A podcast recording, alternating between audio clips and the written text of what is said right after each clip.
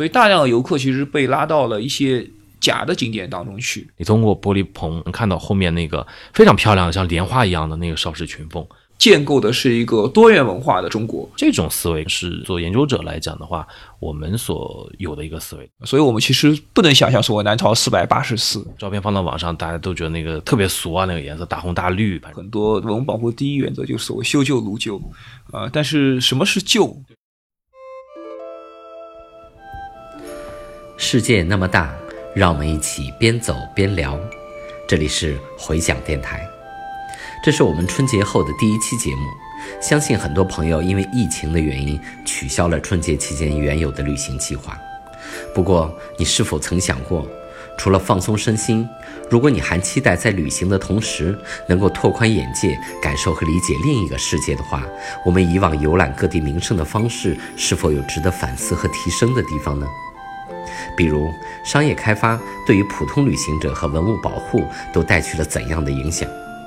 在做旅行攻略时，我们要注意哪些坑？经常遭网友吐槽的文物上色行为，应该如何去看待？用怎样的思维方式去观看历史现场的文物以及博物馆的展品，才能获得一个更全面的历史图景呢？让我们继续跟随耿硕和裘路明老师神游中原，听听这两位学者对以上问题的见解。对于一般公众进入到历史的现场的时候，我当然其实会有很多的感受，因为我自己作为普通人，当然也要陪自己的父母啊，陪自己的家人，然后出去旅行啊，所以我在这个时候，我其实我会有一个非常深切的遗憾感。这种遗憾感就是在于，中国有非常好的，就是对一般公众都有非常可看性的景点啊，但是我们的对于景点的包装，一方面我觉得中国的旅游开发是不够商业化，就是导致。一些非常好的景点其实没有人看，啊，比如说龙门石窟当然是整个河南最有名的景点，啊，但事实上来说，距离龙门不太远的就是巩义石窟，它是全国第二批文保单位，但是就几乎没有人看。巩义石窟尽管规模很小，但它和龙门石窟一样，其实都是北魏高规格的皇家祭祀的遗存。龙门洞窟在近代以后都遭到非常多的一个破坏。但是巩义尽管它只有两个窟，但那两窟保存的状况要比龙门好很多，而且它也有一幅低口立佛图，你可以近距离的观览，可看性也很强。那么其实巩义的宋陵也是一个很多人可以去看的，而且可看性还不错的景点。呃，因为宋陵的审美某种意义上很符合现代人所谓的呃对于萌的一个审美的追求啊，但是这些其实都很少有人去看。但另外一方面，中国的很多的景点又有过度商业化的开发的趋向，所以大量的游客其实被拉到了一些假的景点当中去。呃，比如说我感受很深的，比如说在现在的旅游点当中，其实是有两个函谷关，呃，一个是所谓的秦代的函谷关，一个是所谓汉代的函谷关。呃，但事实上来讲的话，我们所知道的函谷关当然是原来非常重要的一个点，就是在秦汉时代的话，限定关东和关西，就是以函谷关为。呃，界限的，呃，但是事实上来说，自从汉武帝所谓广关之后，那么函谷关其实就是在汉代的函关，函谷关一直延续到明清，甚至民国时候是在现在洛阳下面的新安县，新安，所以当时为了申报世界文化遗产，所以对那个函谷关做了考古的发现，然后做了一个呃相当不错的陈列的复原的展示，啊，但是作为丝绸之路生衣点，其实很少有游客去。呃，甚至我开玩笑说，就是那个景点已经萧条到凭学习强国的积分就可以兑换门票的一个景点，而且更不用说它边上其实有千仓之灾一个非常重要的新安县，其实有两个非常重要的点，但总体来说游客非常的少。啊，但是现在去的游客去的比较多的，被一车一车的旅行车拉去的景点是哪里呢？啊，就是大概是在最近的三四年当中才复建的所谓的秦的函谷关，因为它打的招牌是所谓的老子画虎，道家养生，那是一个可以说非常商业化，门票是非常贵，塑造出来的一个新的景点。啊，所以这个对于一般游客认识历史来说的话，其实有非常多的误导的作用，误导作用。包括我们其实可以看到，在洛阳和呃，长安的一线就是为了旅游开发，其实复建了很多的景点。比如说，我最近才知道，就是潼关现在在复建，到现在还没有造好。所以我们看到的、面对的现实，就说其实是有两种逻辑在运作的。一种就是说所谓文物保护的一个逻辑，那么另外一种就是所谓旅游开发的一个逻辑。啊，如果是站在专业的研究者来说的话，当然是呃希望就是中国的文化当中。保存下来的那些最精彩的片段能够被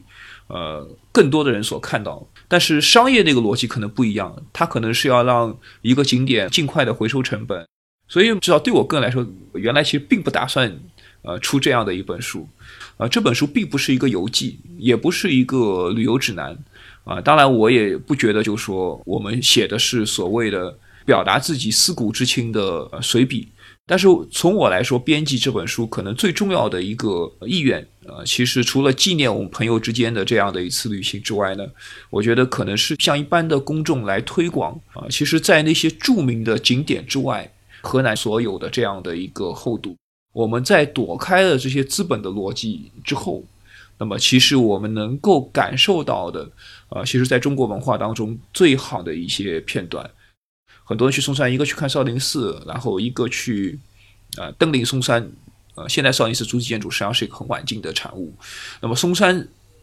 登山本身来说的话，啊，它山体上也没有太多的古建筑可看。但是嵩山的周边，就是现在以所谓“天下之中”为名获得世界文化遗产的一系列的重要的遗迹。当然，这些遗迹都是一些孤零零的片段。那么，从汉山阙到松阳书院，到松阳的唐碑，以及我之前讲到的北魏的北朝到唐代那几座塔。啊，其实都是可以说展现了中国文化一些非常复杂的面貌的一些产物，啊，而且现在因为真要报世界遗产之后，这几个点其实交通也挺方便的，可以通过旅行的车辆来接驳，但市场上总体来说游客还是很少，所以我想这个实际上是我们在嵩山周围可能最值得看的一些东西，所以这个也是至少从我个人来说，编辑这本书的一个很大的一个期待，就是随着中中国的所谓的社会变化或者社会的转型，中产阶级的产生。那么，其实某种意义上，旅行参观博物馆，它所具有的教育的功能，实际上是在现代社会当中越来越被凸显，啊，所以我觉得这个当然是一个很好的面向。但是，我们一方面把旅行作为一种教育啊，当然，我们其实要承认，在中国现实当中的话，教育实际上是有很强的功利的目的的，啊，但是即使这样的一个功利性的投入的话，那么其实作为应该说，原来纯粹是在书斋里的学者来说，也希望这样的一种功利性的投入能够更加准确一些吧，能够让我们的孩子能够看到的是中国文化或者是中国传统的古物当中比较精彩的一些面相，而不是集中于那些要么是最著名的景点啊，要么那些其实是比我还年轻的那些假古董啊。所以我觉得这个当然是个人的一些编辑和写作这本书的时候的一个想法吧。其实就像陆明说的，呃，其实我们面对的好多好多的事物，我有时候我们不太能意识到的东西，其实都是被在被塑造的，对吧？我们我们出去旅游，好像我们是对大部分人来说，这是个当然自主选择的事情，但实际上，当你开始去搜索信息的时候，当你去呃借助旅行社旅游之后，你实际上已经在进入一个被塑造的过程了。呃，给你筛选出来的一个东西。那我们这个书确实想着，呃，我们在这样的一种常规的大家的旅游之外，我们还有哪些我们觉得还是可以值得去看的？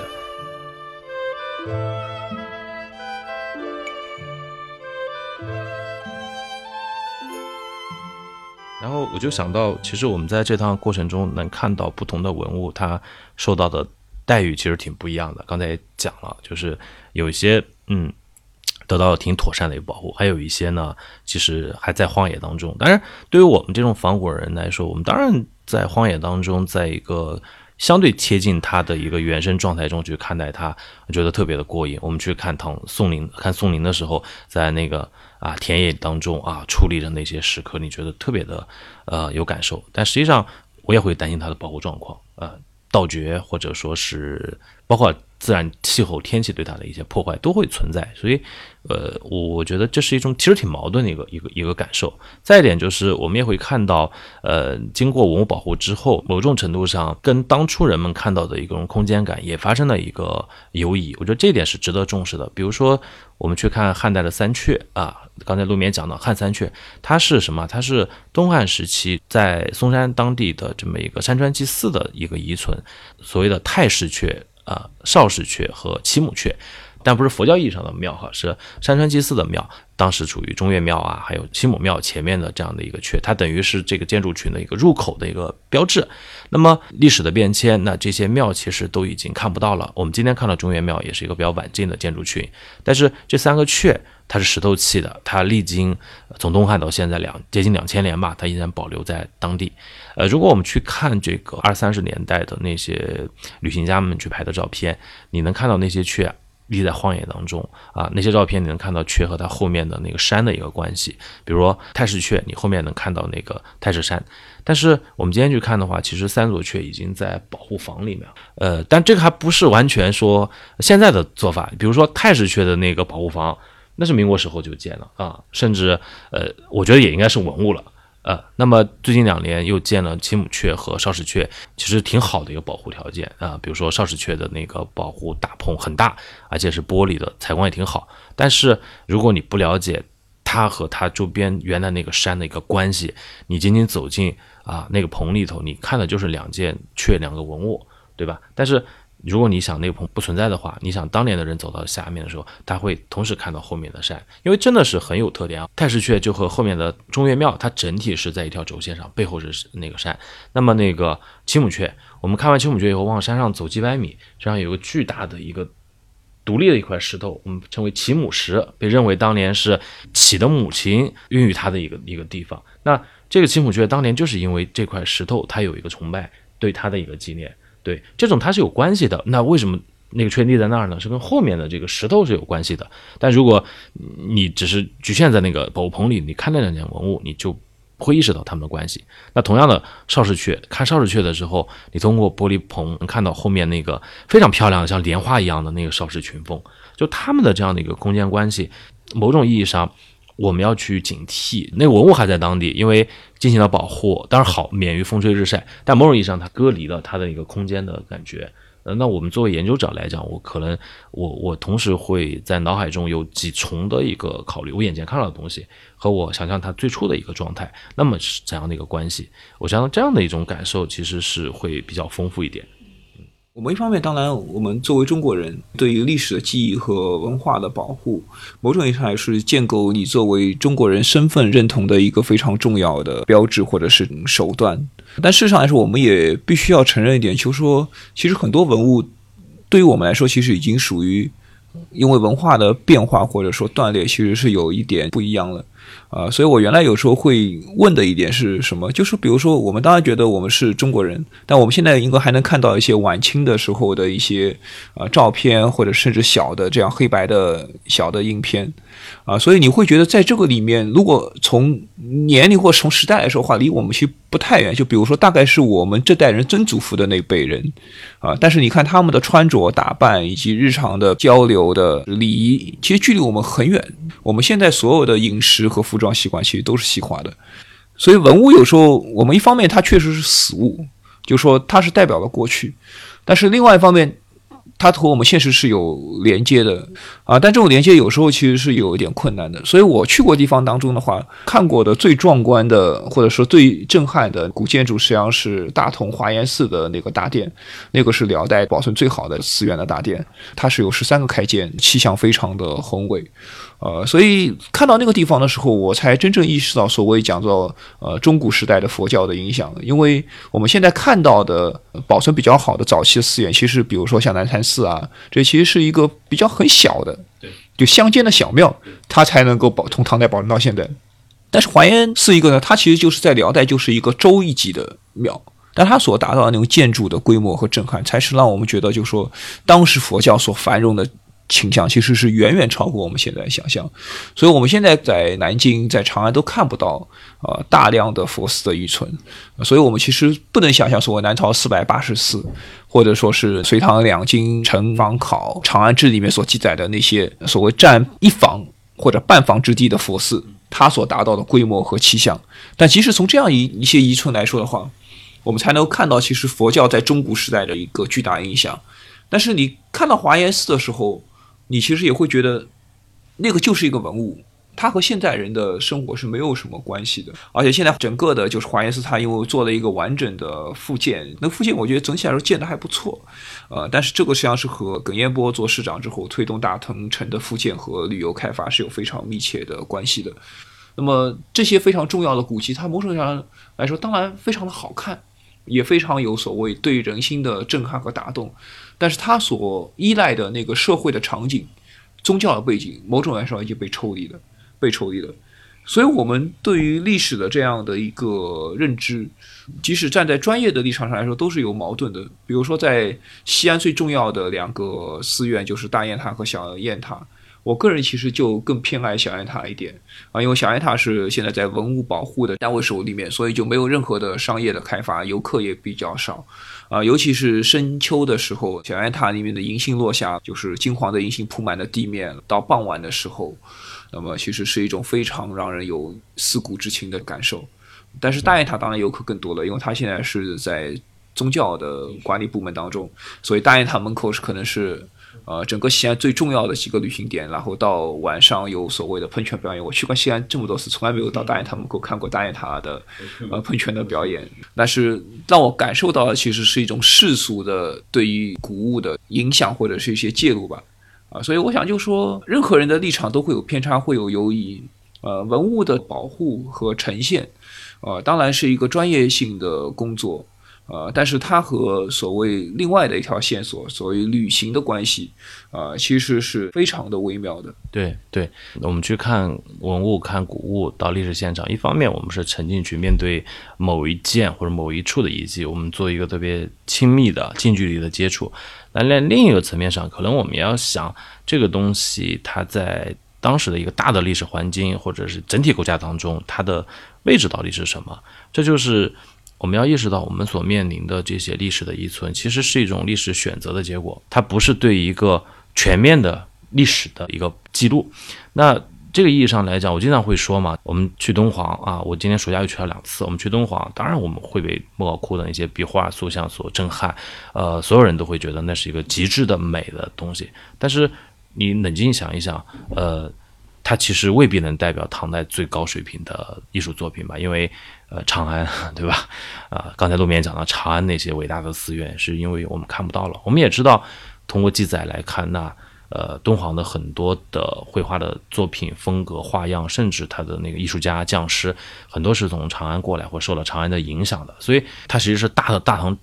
帝国当中的。呃，毕竟敦煌再重要，它还是一个边陲的一个州吧。那我想，在当年的长安当中，我们看《历代名画记》或者是是相关的一些文献记载，都讲了唐长安的那些大寺院里头，很多很多的壁画是像吴道子这样的。一流的画家所所创制的，所以今天很可惜，我我们看不到那些东西了。所以，呃，当然也很好的敦煌就成为了我们去探寻唐代美学、唐代艺术的一个最重要的材料。但是，我们冷静的话，我们放在整体格局上来说的话，我想我们应该意识到还有哪些东西是消失了。那么，把这些消失的东西和还能看到的文物拼凑在一起，可能才是一个相对更加完整的一个历史的图景。我觉得这种思维可能是我们做研究者来讲的话，我们所有的一个思维。但是我想，呃，随着嗯公众大家对知识的一个需求会越来越大，然后越来越深度，我觉得这种思维的方法可能慢慢的大家也也能够去去重新的接受。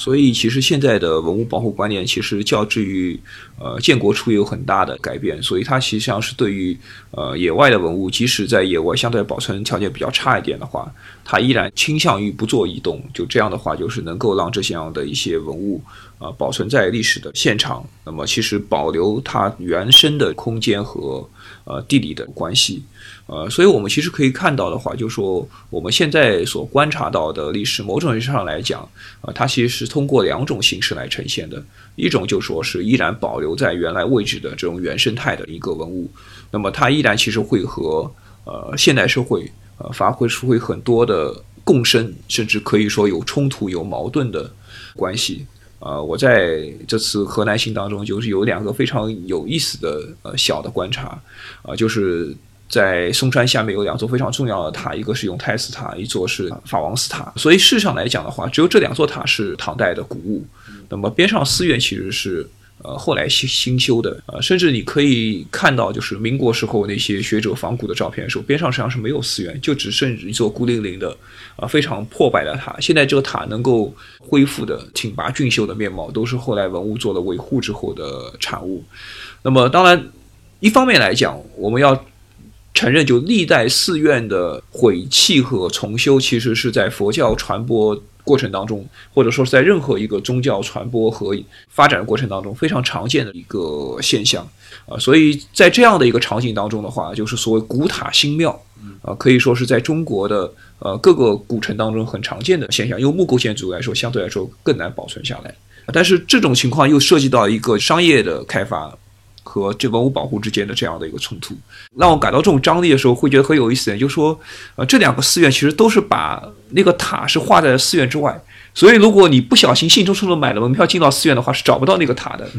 那个塔实际上是画在寺院之外，所以你要绕过那个寺院就能够看到，呃，唐代的塔。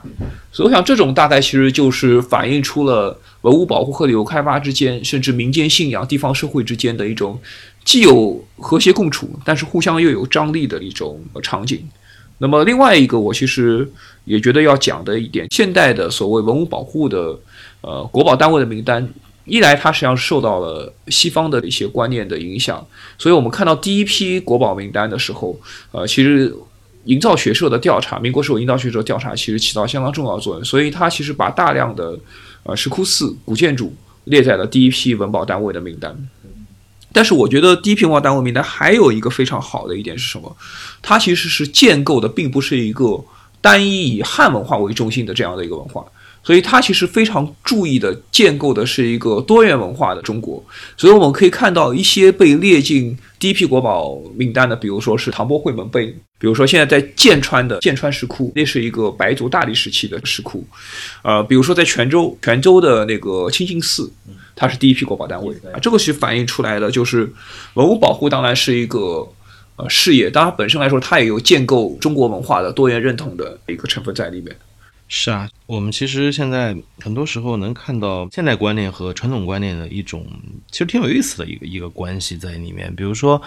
呃，去年还是前年，大家看到那则新闻，就是四川某地的石窟。我们知道四川其实有很多的唐宋以来的唐，主要唐宋的小型石窟吧，特别的多。那就某一处石窟，当时就被当地的信众给他，因为那佛像已经很残损了嘛，给他进行了修复，上了颜色。那个颜色呢？那个照片放到网上，大家都觉得那个特别俗啊，那个颜色大红大绿，反正就那种那种感觉。然后大家就在批评这个文物保护的不利，怎么怎么样。其实我在想，这当中两重观念在交锋嘛。一重就是陆明刚才讲到的，我们现代性现代下观念下的这种文物保护的观念，这个是非常晚近的一个观念。那再一点就是，那你作为文物去保护，某种意义上，你觉得它是一个死的东西？它已经死掉了的东西。我们看中国现在有大量的，呃，作为文物、作为景区的最典型就是寺院，没有僧人，对吧？特别很高等级的这种文物，那在北京这是很多的啊。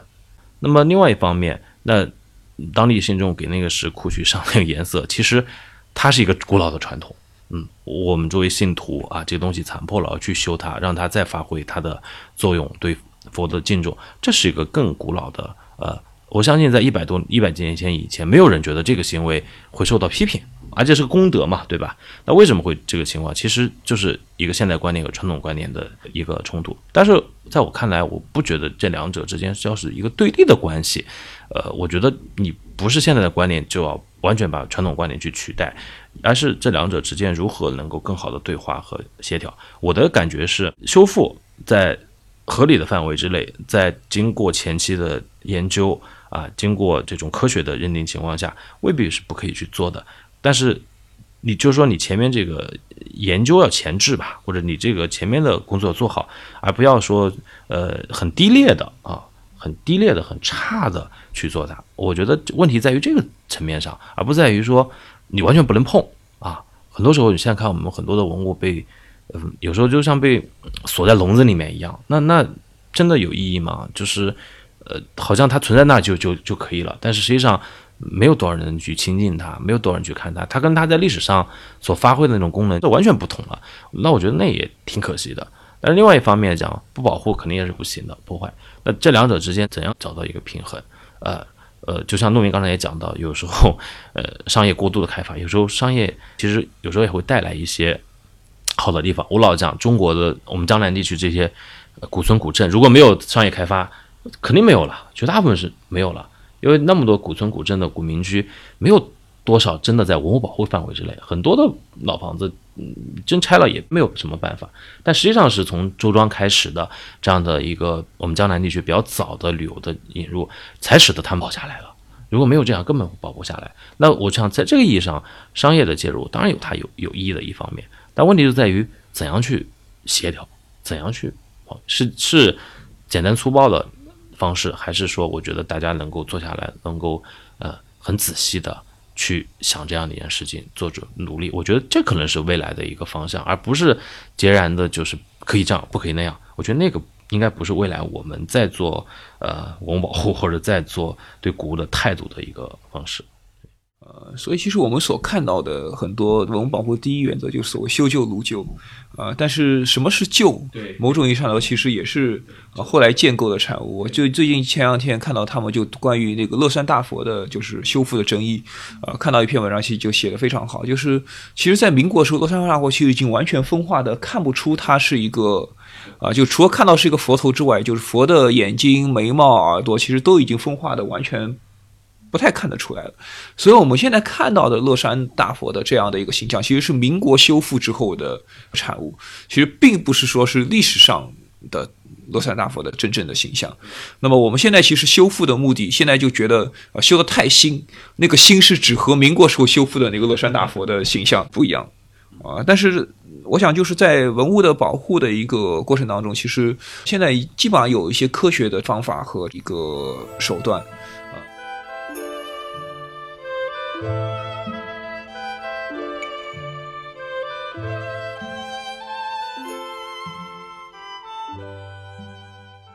那么和保存在实地的文物相比来说的话，那么另外我们可以看到一个面向，实际上是建构在博物馆的移动出来了。这个博物馆当然也是一个现代学科建设和现代文明观念之后的这样的一个产物。那么博物馆里面的东西，它其实某种上是已经脱离了啊，就是所谓的历史的远景，历史的远景。所以现在来讲的话，就是博物馆作为一种教育功能，其实是越来越被凸显出来。那么，但是在这样的一个过程当中的话呢，呃，我们一方面要认识到，就我们过去对博物馆的布置其实是有一些问题。我们过去对博物馆其实更多的实际上是看的是精品展，就看到的是博物馆当中最好的，就是那些金银器啊，那些出土的最好的这些文物。但事实上来说，这些出土最好文物反映的是古代的贵族的生活，贵族生活其实和人一般人的生活其实比较的远。所以我们看到现在其实博物馆一些比较好的新建的博物馆的布展，一些就比如说遗址博物馆。就是说比较好的和遗址的原境相结合的。另外一个在布展上呢，它会越来越倾向于反映出日常的生活，比如说反映出这个城市当中的空间，然后日常的设施以及日常的宿民的他在这样的一个城市当中的呃生活的状态。所以我觉得这是一个呃非常好的进步。啊，但是如果涉及到博物馆的一个问题的话，可能有关的其实就是涉及到我们现在文物的保护和收藏，啊，因为在中国在最近二十年来讲的话，呃，它也建立了很多私人的博物馆，随着收藏的开放，有很很多私人的博物馆，然后私人的这样的一个收藏，它当然对于促进文化的繁荣有非常重要的作用。啊，但是其实我觉得让人觉得有一点糟糕的一点，就是说，呃，现在私人的收藏和文物的买卖依然处在一个相对来说比较混乱这样的一个状态当中，啊，甚至可以讲，就说，私人的收藏一个资本的流入，在不经意间其实也是推动了，啊，或者至少暗自推动了文物盗掘和买卖的情况，啊，所以这个其实对于文物的保护反而是有一种呃破坏的作用的，破坏的作用的。比如说和我自己研究比较有关的，就是，呃，我们大概实际上是在一九九六年之前，呃，所能看到的唐代的墓志大概是五千六百多个吧，五千多个，五千多个墓志，呃，但是在最近的二十年的时间当中，我们现在新发现的唐代的墓志大概也有五千多个，就是在二十年当中，比我们过去一千年当中看到唐代墓志的总和还要多一点，多一点。那么这些东西大概百分之七八十都是盗掘盗掘的。那么在传统的收藏当中来说的话，木质其实是很少有人收藏的。但随着现在收藏面的扩展等等等等，也变得有很多人来收藏。所以这种情况对学者来讲，其实有很大的影响和刺激的。呃，我觉得在这里要向一般公众，我觉得是一定要澄清的一点，因为呃，在最近的十多年来，就是有一个非常火爆的公众读物叫做《盗墓笔记》。所以《盗墓笔记》的书，当然它作为一个通俗读物，或者是作为一个小说，当然是无可厚非。但它很多时候是把盗墓的活动大大的浪漫化了，浪漫化了。所以，至于现在很多的公众认为考古和盗墓其实差不多，差不多，这是一个非常巨大的一个误解。首先，我想考古的这样的一个工作，它首先它实际上是保存历史的远景。所以在新中国的考古发现当中，其实是有一个基本的原则，就是能不挖掘就不挖掘。就说，所以我们考古一般只有两类，一类是配合基建进行发掘，另外一类文物被破坏、被盗掘之后做所谓抢救性的发掘，实际上直到现在都占据了那个考古发掘工作的一个主导，或者是占据了百分之七八十吧，这是起码的一个数量。那么另外一个考古的发现，其实它很大一个程度上，它是要复原的是古代人的一个，比如说丧葬的过程、墓葬的结构、仪式。以及就墓葬的这样的一个空间，以及所谓的墓葬形制的变化等等等等，所以对于考古的学者来说的话，挖一个墓，包括在墓里面挖出很多重要的所谓的文物，其实并不是一个技术含量很高的工作，而是对于大量的墓葬的发掘之后，来勾勒出一个时代的墓葬形制的演变，啊，这个其实才是一个呃真正。高等级的，或者说是更更有技术含金量的一个工作，啊，但是大量的的盗掘的活动的话，啊，其实是造成了一个非常大的遗憾，不但是文物上的损失，而是更重要的是历史和考古信息的损失，使得大量的墓变成空墓，我们没有办法确认它的时代，确认它的主人，当然它的陪葬品和。原来的就是墓的空间关系的分离，使得我们失去了理解这个丧葬仪式的过程，包括这些陪葬品放在什么位置所展现出来的古人对于生死的看法，对于死后世界的看法等等等等。我当然说收藏当然是一种，呃，正常的商业的或者说是个人的爱好，呃，但是在中国的这样的一个现实下来讲的话呢，呃，收藏和盗掘之间确实就呈现出了没有买卖就没有伤害的关系，因为呃，事实上来讲，按照文物法规定来说的话，能够合法收藏的就是。一类是祖传的文物，另外一个就是从海外回流的这样的一些东西。但事实上来讲，呃，这些数量是很有限的。大量现在在国内私立博物馆所收藏和展示的东西，呃，坦率说，大部分可能都是在最近二十年来盗掘所获得。那么这些离开了历史空间的文物。实际上损失了大量历史的信息，啊，所以这个当然是非常令人遗憾的。当然，同样的就是在收藏过程当中所谓的真伪掺杂的赝品的争议，那么这个其实也是呃非常让人遗憾的。但是如果没有这样的大规模的盗掘和收藏的兴起的话，那么我想，呃，实际上是那个。